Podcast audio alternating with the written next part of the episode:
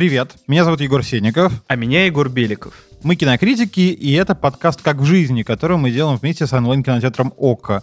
В этом подкасте мы рассказываем о том, как жизнь переплетается с кинематографом, как режиссеры берут из жизни лучшее и худшее, и как это все влияет на то, что мы видим на экранах в кинотеатрах.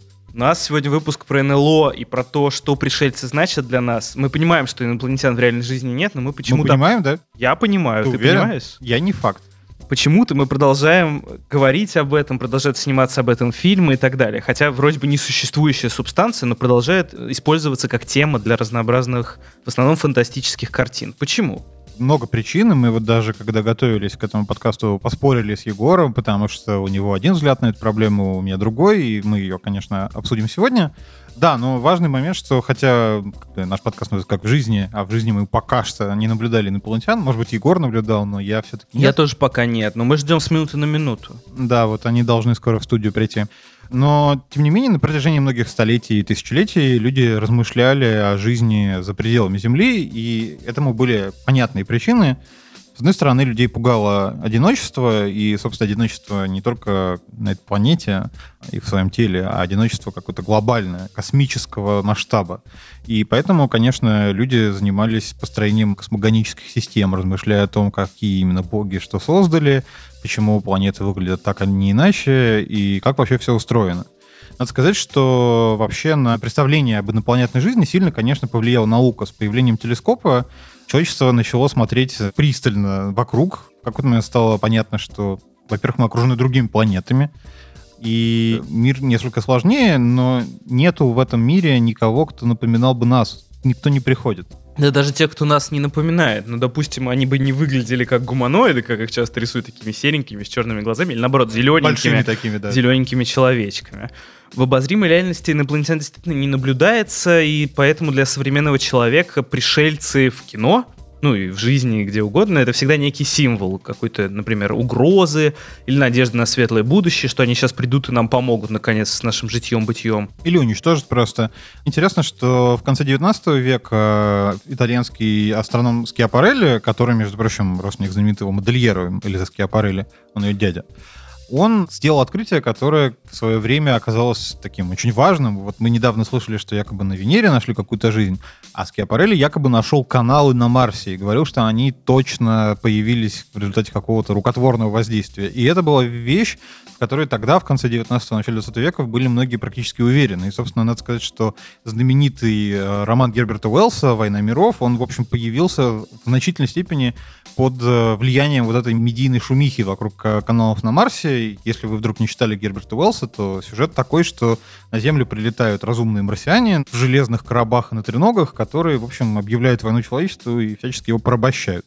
Почему мы вообще обо всем этом говорим? Спасибо, Егор, за историческую справку. Но нам нужно для начала очертить, что мы сегодня обсуждаем фильм-спектакль UFO, ну, с английского НЛО, который поставил Иван Верпаев вместе со своим сыном Геннадием, и он вышел эксклюзивно на платформе ОККО, с которой мы вместе делаем этот подкаст. У меня был контакт с внеземной цивилизацией.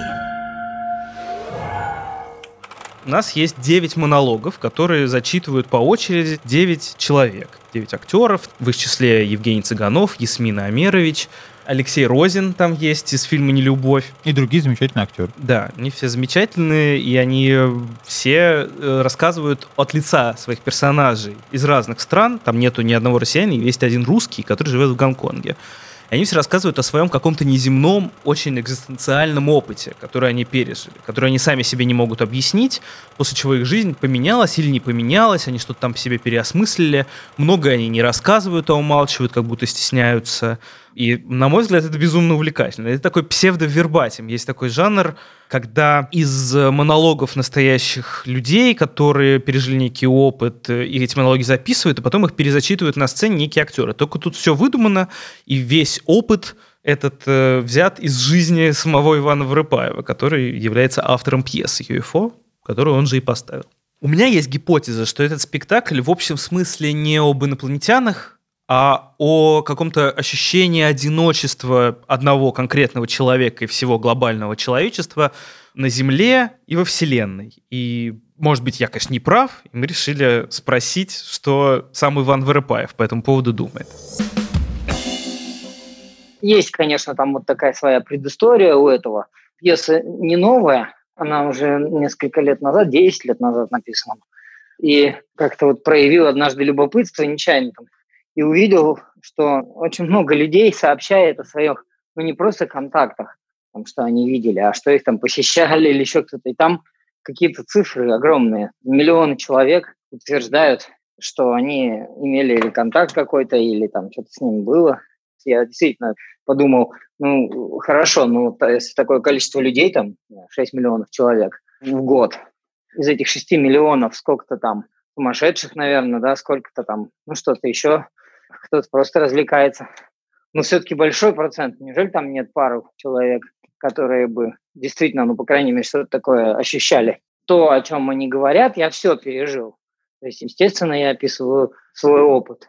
Они же не об инопланетянах рассказывают, они рассказывают о неком, ну, таком духовном переживании, инсайте таком определенном. Естественно, я в какой-то мере в той или другой с этим должен был бы быть знаком, чтобы просто мог бы это, на эту тему написать. У человека в жизни бывает, вот, наверное, ну, три таких события важных. Это его рождение, безусловно. Вторая вещь – это вот именно такой сдвиг событий, наверное, в жизни человека, когда эволюционного характера, когда человек соприкасается первый раз с какой-то реальностью подлинной. То есть, в принципе, все эти события, которые там описываются в Уфа, их можно свести к одному лишь событию. Там разные виды его. Кто-то это почувствовал, кто-то то. Но в целом, что с ними случилось? Они оказались сами с собой. И третье событие – это, конечно, окончательное соединение с этим, чего про себя я сказать не могу. Я думаю, что какая огромная эта Вселенная, мы не видим еще огромного количества уровней жизни, которые происходят прямо сейчас, прямо здесь, между нами. И ничто не отделено друг от друга. Вселенная – это единый организм, это все между собой связано. В принципе, ты не одинок, ты часть всего этого, ты и есть эта Вселенная. У меня бывает опыт общения с индейцами латиноамериканскими в Перу. Я там иногда езжу. Я просто разные слышал байки. Есть такое племя там в Амазонии. И они говорят, что мир заблокирован, такой электронной какой-то такой сеть, сетью такой планеты, неземными цивилизациями, и это просто вот, ну, так заблокировано и держится такой вот энергетической сеткой. Но что можно туда пройти сквозь, и ты уже там видишь как бы более, больше варианты. А э, заблокированность, она эволюционного характера. То есть она просто для этого микроорганизма, для этой экосистемы, она является и сохранной в том числе. Но это абсолютно не научная версия. Вот. Но такая версия есть. И есть такое допущение – вот оно, наверное, и носит некий трагический характер. Это уже метафора автора, да, это все-таки художественная метафора, прием, что они виделись с инопланетянами. Но это как fiction такой. Это обезьяна, которая э, взяла палку и стала с помощью палки забывать себе, ну, наш предок, да, что на него повлияло? Помните, у Кубрика «Одиссея 2001 года» там такая плита сверху прилетает, черная, и вот она повлияла. Есть теория, что они грибы ели псилоцибиновые, тоже знаете такую теорию, что там просто вот в этих калиях животных на возе было очень много псилоцибина, грибов, и что эти обезьяны ели псилоцибиновые грибы. Вполне себе научная теория. Ничего вовне человека вообще не существует. Ну, в смысле, не бывает такого вообще даже направления вовне. Для меня, наверное, вот эта история про первый путь домой, она чем хороша? Во-первых, потому что там эта героиня единственная, и она в самом конце говорит, что к ней инопланетяне не прилетали. Она-то вот как раз не имела никакой встречи с инопланетянами. И вторая вещь, ну то, что все-таки вот это понимание пути, если его очистить от мистических, эзотерических всяких тоже нагрузок, таких, путь это не обязательно должен быть религиозный путь там какой-то, но путь это такое ощущение, что человек, живое существо, ну как будто бы понимает, что смысл его жизни в смысле его жизни, то есть не в том, чтобы просто взять и прожить жизнь как попало, а в том, что для чего-то, вот если я живу, и что мне дано как бы познать этот смысл. То есть так эволюционно, видимо, человек создан, что он может сам себя познавать, обладает удивительным качеством которым наделила его природа, самопознанием. Я не думаю, что существуют инопланетяне на Земле. Серьезно? Да, совершенно точно. И в этом как раз я оказался близок к Вырыпаеву, который тоже думает, что люди просто склонны приписывать э, неземному вторжению в их разум некий свой опыт, который они не могут объяснить. Обычно этот опыт какой-то около галлюциногенный, но иногда это бывает какой-то, ну, попытка хотя бы переосмысления себя. Понятно, что человек настолько хорошо себя не понимает, целом, чтобы неожиданно еще и переродиться, как Феникс. Не знаю, у меня были, наверное, какие-то такие мысли, какие-то такие дни странные, когда со мной происходили довольно необъяснимые вещи. Не говорю, что это инопланетное вторжение, скорее всего, это просто моя тотальная э, невменяемость тому виной. И плюс мне было очень приятно слушать этих людей. Они были какие-то очень настоящие. Действительно, понятно, что это актеры, которые играют, более того, несуществующих персонажей из разных стран, но они как-то классно перевоплощались. Это такой был бенефис, э, основанный исключительно на актерской игре. Жень Цыганов, который в этом спектакле совершенно неузнаваемый, он играет ирландского рыбака, который становится парией для всего своего маленького городка, и все равно не сдается и продолжает что-то о себе и о пережитом глаголить. Для меня это было продолжение той темы, которую Вырупаева звучит постоянно. То есть, если мы возьмем его ранние фильмы, где «Эйфории» или «Кислорода», и внимательно их пересмотрим, мы увидим, что на самом деле они, в общем-то, про то же, про встречу с чем-то необъяснимым, что существует вовне тебя. И в этом смысле UFO и «Эйфория» не сильно далеки друг от друга, потому что мы и в том, и в другом случае говорим о каком-то внешнем воздействии, которое врывается в твою жизнь, и ее вынужденно меняет. Наверное, в этом смысле можно просто считать это логичным продолжением того, что делал Иван раньше. В связи с этим такой вопрос. Есть ли какая-то история у инопланетянской темы в культуре и искусстве? Откуда это вообще пошло? Вначале я чуть-чуть сказал о том, как человечество осмысляло жизнь вокруг себя и отсутствие инопланетян в обозримой перспективе. И Уэллс, конечно, был в этом смысле ну, одним из первопроходцев в массовой культуре. Но в дальнейшем эта тема, конечно, получала развитие постоянно. То есть понятно, что в России, наверное, одним из первых примеров была элита. В этом смысле, знаешь, перед Уэллсом был еще Жюль Верн, который писал про путешествие к Луне. Был Конан Дойл, который искал необычные миры прямо вот на планете Земля. А, и вообще тема поиска чего-то непостижимого в конце 19 начале 20 века была очень популярная. И вот, знаешь, другой стороной этого поиска инопланетян был спиритизм, который был очень популярен тоже. То есть это еще один поиск чужих, только ну, как бы в другом направлении, скорее под Землю, а не от Земли. В 20 веке инопланетяне, конечно, оккупировали пространство научной фантастики плотно и надолго. После первопроходцев в 20-е 30-е годы инопланетяне становятся постоянной темой и комиксов, и вот в этом смысле один из самых известных массовых героев, который при этом является инопланетянином, это Супермен. Ну, интересно, что он как раз э, не инопланетянин как факт, а он выглядит как люди, поэтому люди ему доверяют и считают его надеждой и опорой. Да, но при этом мы-то знаем, что на самом деле он инопланетянин, и поэтому может все то, что он может.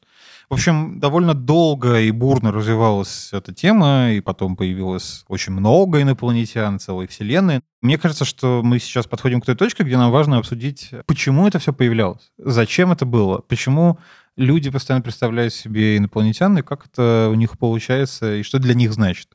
Я знаю, что у тебя есть своя позиция по этому вопросу, что инопланетяне — это конкретное нечто. Вот почему оно существует в массовом пространстве. У меня есть гипотеза. Я не скажу, что у меня какая-то прям оформившаяся позиция, но я когда придумывал эту тему для подкаста, решил, что для меня инопланетяне чаще всего это какой-то символ того, что человечество оставлено Богом. И боги, они живут на других планетах, мы просто их не замечаем, но иногда они каким-то образом вмешиваются в нашу жизнь. Иначе говоря, это что-то такое ницшанское, да, бог умер. Или Нил Геймановское. Ну, или, например, и земной бог умер, но инопланетные боги, может быть, их много, может быть, он только один, разлит в воздухе, как эфир, но он все равно продолжает оказывать на нашу жизнь какое-то влияние, и вот эта мечта о контакте с богами, она и зафиксирована многообразно в научной фантастике, в том числе, например, в очень примечательном для меня лично фильме «Близкий контакт третьей степени» Стивена Спилберга. Леди и джентльмены, это летающая тарелка. Сюжет, если вдруг кто не помнит или еще не смотрел, такой. Человечество начинает получать непонятные сигналы из космоса, пытается их декодировать, и выясняется, что это такая мелодия, при помощи которой можно общаться с натурально космическим кораблем, который прилетает на Землю, и они такие при помощи гигантского синтезатора умудрялись с ним разговаривать. Правда, в итоге они, по-моему, ничего конкретного не обсудили, но зато вернули всех украденных в большом количестве людей, которых, видимо, забирали на опыт или непонятно на что.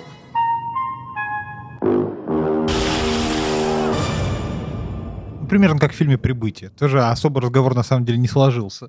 Наверное, потому что если как бы считаться с твоей теорией того, что это боги, с богами ты особо не поговоришь. Они вообще не для этого к людям приходят. И можно помолиться. единственное, что. А еще они могут наказать. В этом смысле, мне кажется, помимо фильма Спилберга, нам, конечно, нужно вспомнить о шедевре советского кинематографа, экранизации романа Станислава Лема Солярис, потому что это буквально целая планета инопланетянин-бог, то есть она едина в трех лицах практически, и она понимает все мысли людей, которые прилетают на нее, и начинает им показывать картинки желанные для них, то есть это опять-таки божественная дискуссия.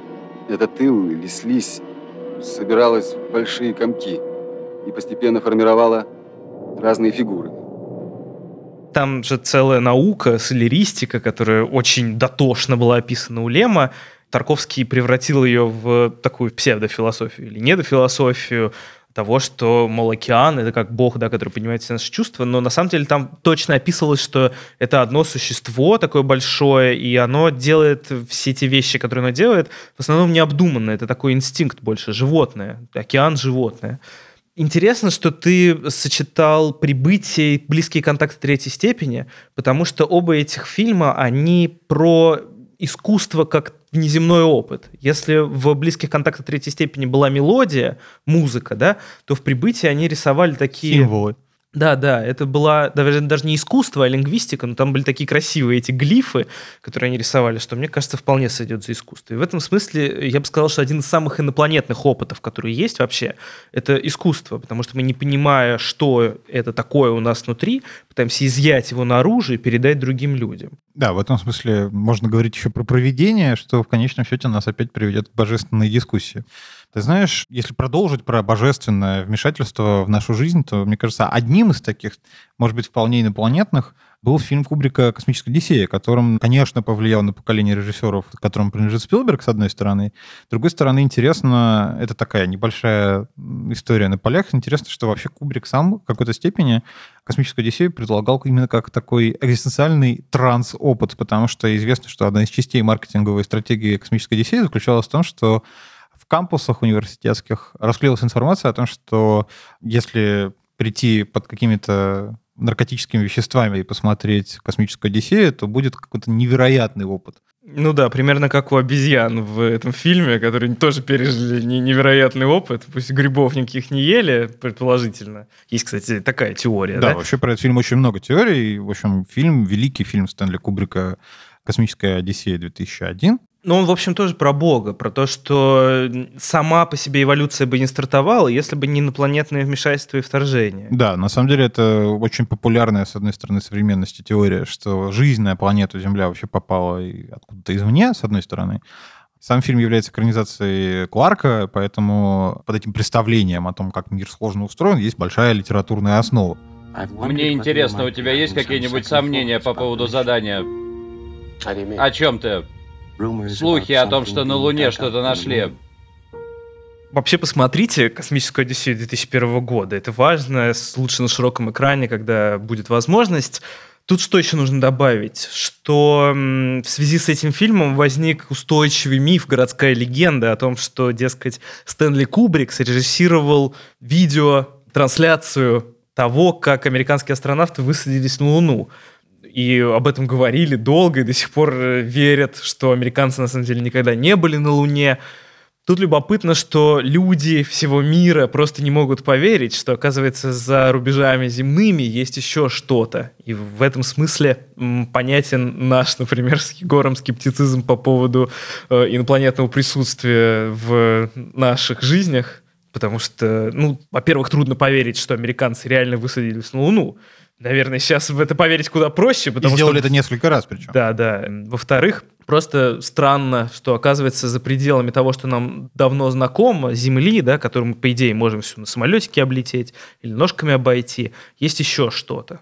Да, и ты знаешь, я думаю, что мне как бы может быть внутренне и близок твой подход к такой божественной природе. Мне кажется, знаешь, его здесь надо как-то чуть-чуть просто описать и обрисовать его правила. То есть, э, по моему ощущению, такое представление о божественности инопланетян, оно, с одной стороны, очень древнее, потому что, когда люди себе представляли внеземных богов, конечно, это какие-то более высшие существа, чем мы, с одной стороны.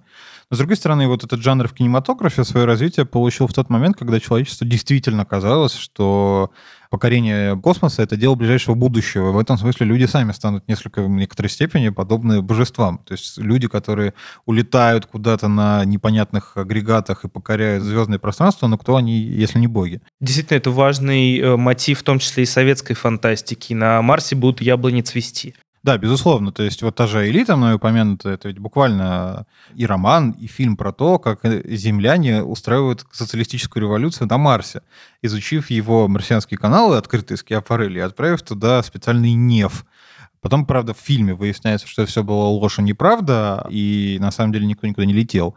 Но интересно, что это, опять же, про экспансионизм, про то, что человечество может выжить, если оно начнет себя вовне куда-то копировать, и в этом смысле покорит все видимое пространство, потому что Земля уже освоена, нужно двигаться куда-то дальше. В общем, инопланетяне, как выяснилось, во-первых, не так уж от нас далеки, во-вторых, в них довольно трудно поверить, но, кажется, во всяком случае, в искусстве они существуют.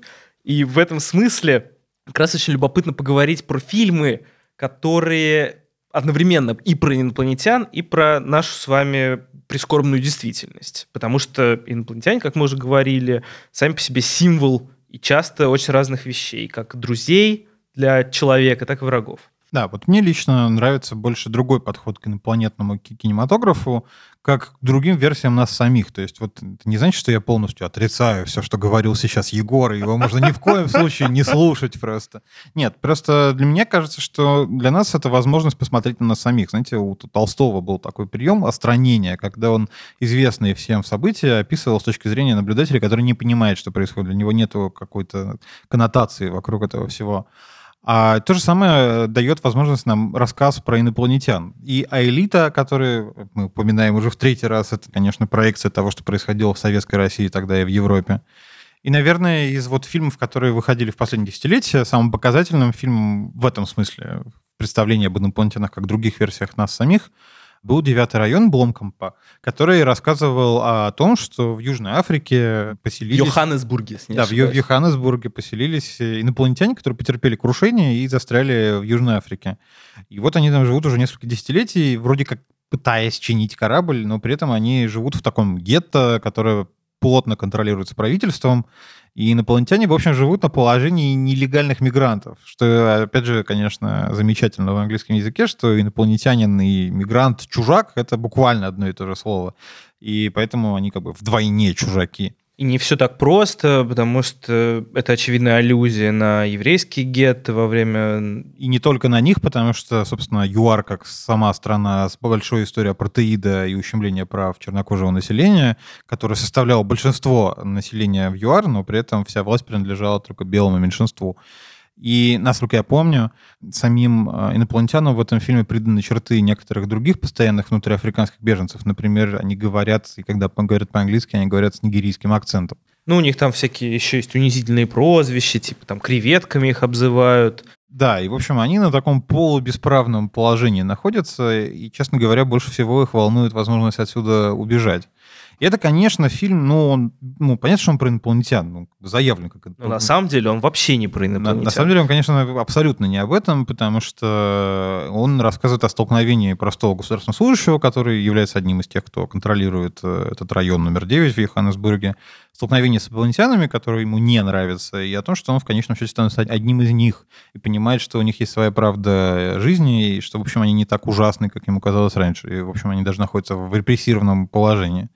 Это, конечно, фильм про современную миграционную политику. Это, конечно, фильм про то, что в современном мире из-за того, что границы до этого года стали очень открытыми и проницаемыми, э, люди стали перемещаться по всему миру, действительно, во многих случаях встречать непонимание со стороны обществ, куда они приезжают оказалось, что фильм об инопланетянах, он оказался вовсе не об инопланетянах, а о какой-то острой социальной повестке, о том, что мы можем не полюбить других людей настолько, что они перестанут для нас быть людьми в общем смысле. И, собственно, в каком-то смысле можно сказать, что ремейком этого фильма является притяжение Федора Бондарчука, потому что мы здесь имеем дело натурально с районом Москвы, в который сваливаются инопланетяне. Мы и... из Чертанова! Да, мы из Чертанова. При этом, как рассказывал сам Федор Бондарчук, этот фильм является такой метафорической экранизацией событий в Бутово, когда случились межнациональные погромы в Москве.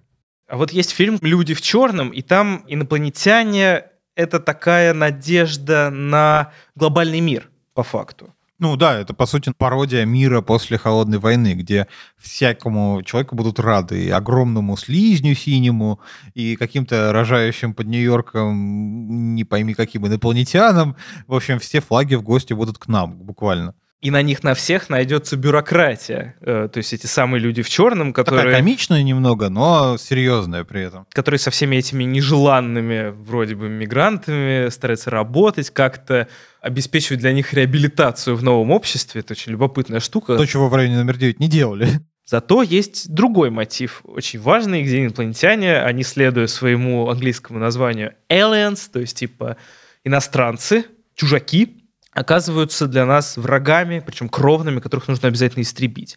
В связи с этим, конечно же, нужно вспомнить фильм «Звездный десант», который страшно и критически не поняли на момент выхода, собственно, как и оригинальный роман, на котором он основан. Я сказать, что спустя десятилетия, примерно, ну, больше, те же проблемы возникли в какой-то степени у «Аватара», потому что он многими был прочитан буквально как не антиколониальное или там антипатриархальное кино, да, а про неоколониальное. А, на, наоборот, да. про неоколониализм, что вот люди, которые в космическом десанте, э, десантники, которые кромсают э, жуков, с которыми они воюют, многим казалось, что Верховен одобряет их действия и говорит, да, замечательный, восхитительный фашизм, мы сейчас всех убьем, и будет восхитительно так и должно быть. Нет, конечно, речь шла не об этом, как и в случае «Аватара», на самом деле речь шла не об этом, это, по сути, является экранизацией Покахонтас. Но вернемся к «Звездному десанту». Оригинальный роман э, Роберта Хайнлайна обвиняли в излишней милитаристичности, что он, мол, действительно выступает за то, чтобы всем нужно было включаться в ряды армии и немедленно истреблять инопланетных жуков очень странно обвинять в таком Хайнлайне, потому что, ну, потому что инопланетных жуков пока нет. Но в этом а фильме, в фильме по мотивам этого романа есть, и фильм обвиняли примерно в том же самом, хотя он сугубо о другом. Он нарочно подсвечивает э, все происходящее так, словно это новый нацистский режим, причем глобальный, который введен по всей планете. Вы отправляетесь первой волной, оказываетесь на Земле и убиваете все, у чего больше двух ног. Вы поняли? Вы поняли, сэр? Фильм Пола Верховена обвиняли в том, что он тоже промилитаристический, хотя он очевидным образом антиксенофобский и антифашистский даже потому что тот режим, который введен глобально по всей планете, он э, кажется очень похожим на нацистский режим, и Пол Верховен говорил, что он во многом цитировал пропагандистский фильм «Триумф воли» Лени Рифеншталь. Там много элементов э, военной пропаганды, которые нам показывают в таком модном э, монтаже, как будто они смотрят какое-то интернет-телевидение.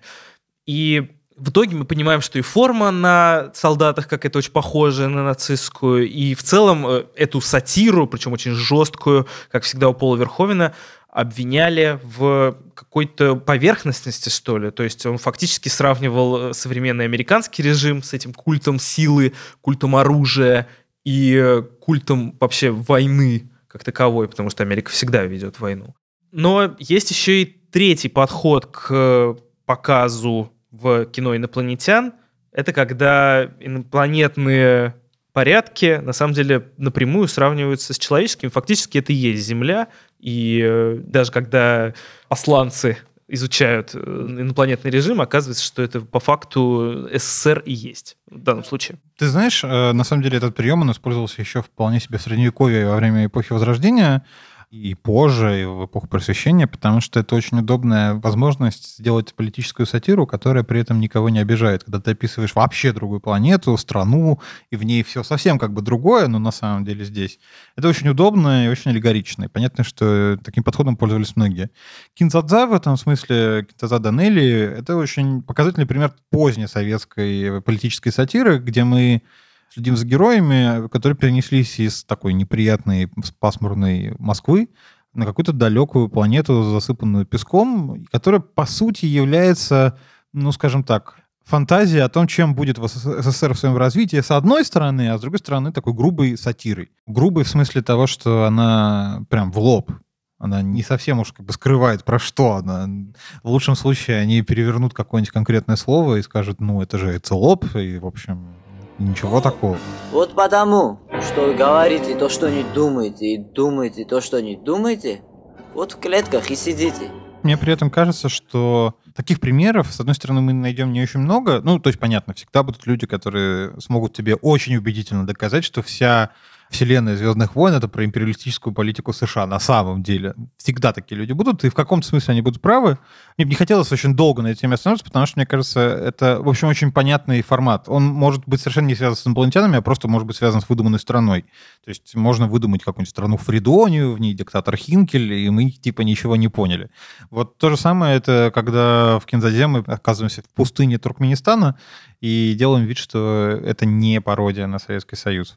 Да, или как в Маусе Арта Шпигельмана, да, когда под э, видом мышей, котов и так далее подразумевается вполне конкретно нацистский режим. Такая классическая аллегория. Да. То есть, мне кажется, это не столько про инопланетян, это скорее про художественный прием, который люди используют иногда для дополнительного отстранения.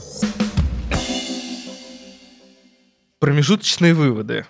Итак, инопланетяне в кино могут быть как чужаками, с которыми надо бороться, истреблять их, чтобы все дети давили их ногами, как в «Звездном десанте».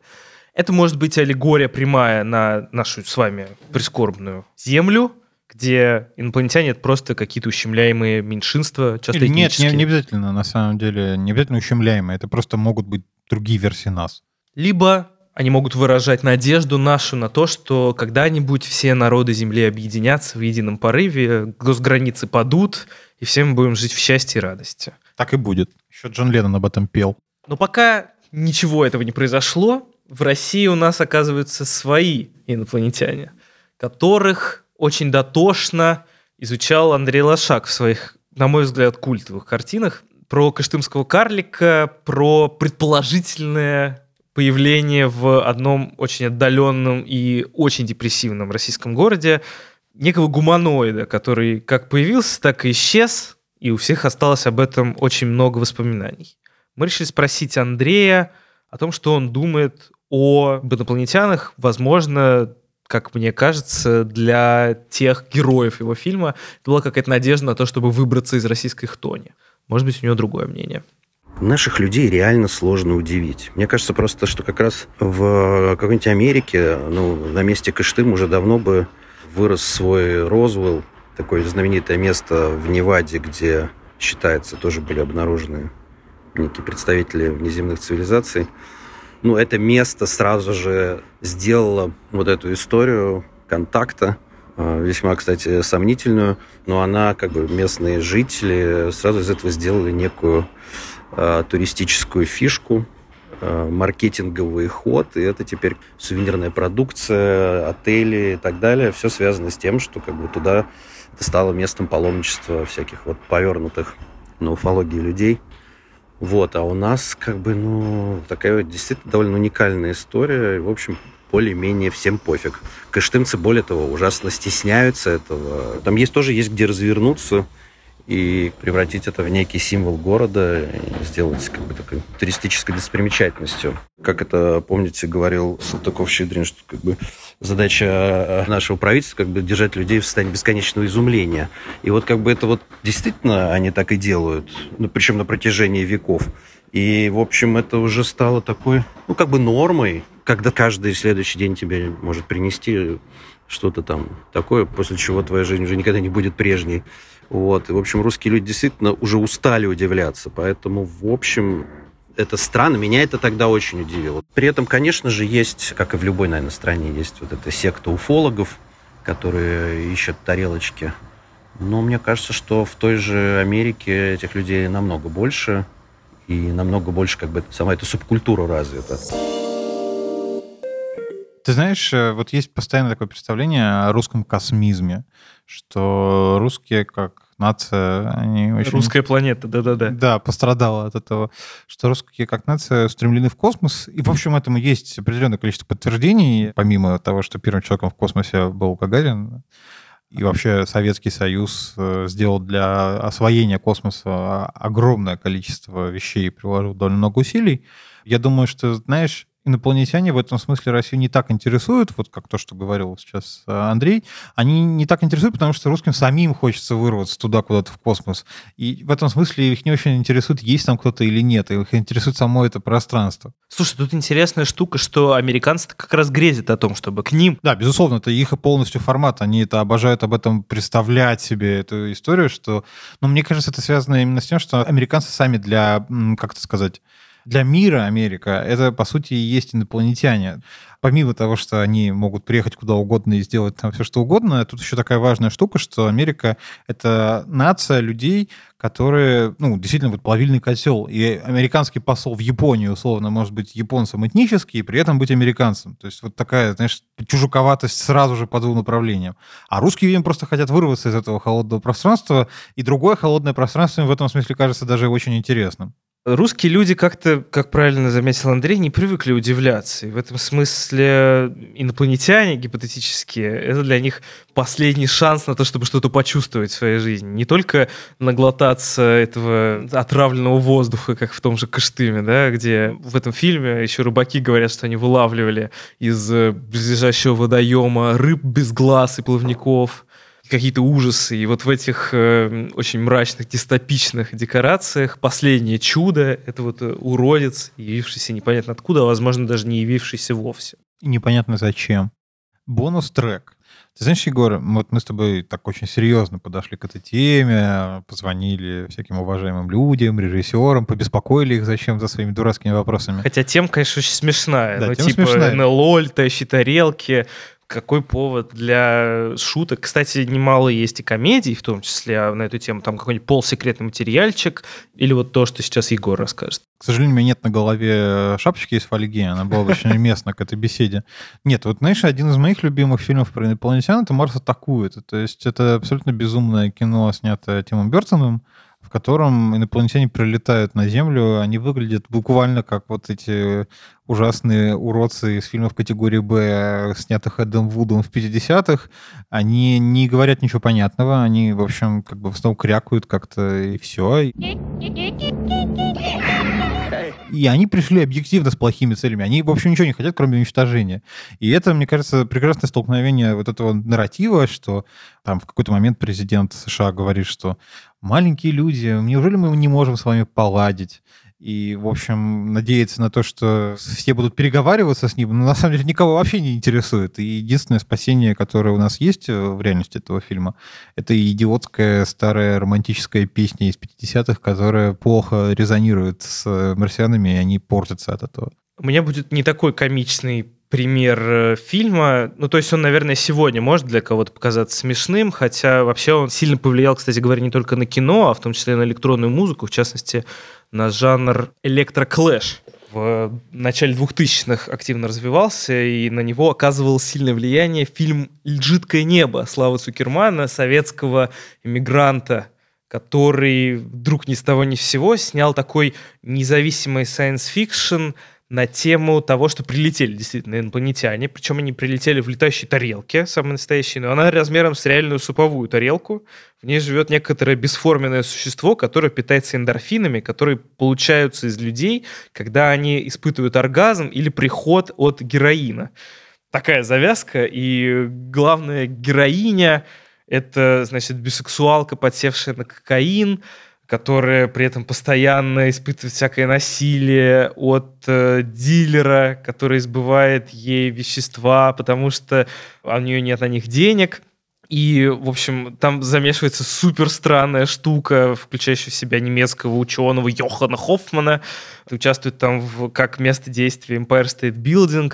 Совершенно уникальная вещь. Мне кажется, только в 80-е могла бы быть снята, потому что это эталонная беспробудная дичь. Вы никогда не видели ни одного похожего фильма, а сегодня эта картина оказывает влияние, в том числе, например, на Николаса Виндинга Рефна. Именно там придумали снимать такое супер неоновое, истошное, дикое кино. Там очень много э, кадров снято как будто в таком цветовом искажении, как будто пленку передержали, например.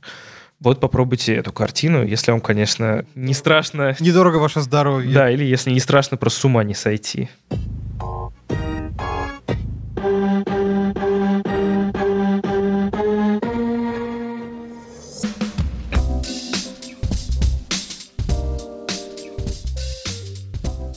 Сели мы с тобой сегодня в тарелочку, на которой надо было сюда прилетать. А это, может быть, был бы наш единственный возможный способ уехать куда-нибудь отдыхать уже да, из России. к сожалению, это да. Остается надеяться только на инопланетян. Но мы, в общем, обсудили, что инопланетяне — это либо троп, который используется для разговора о нас самих, но с точки зрения не включенного наблюдателя, либо это фантазия и представление о чем-то, что выше нас, что сильнее нас, что практически является Богом.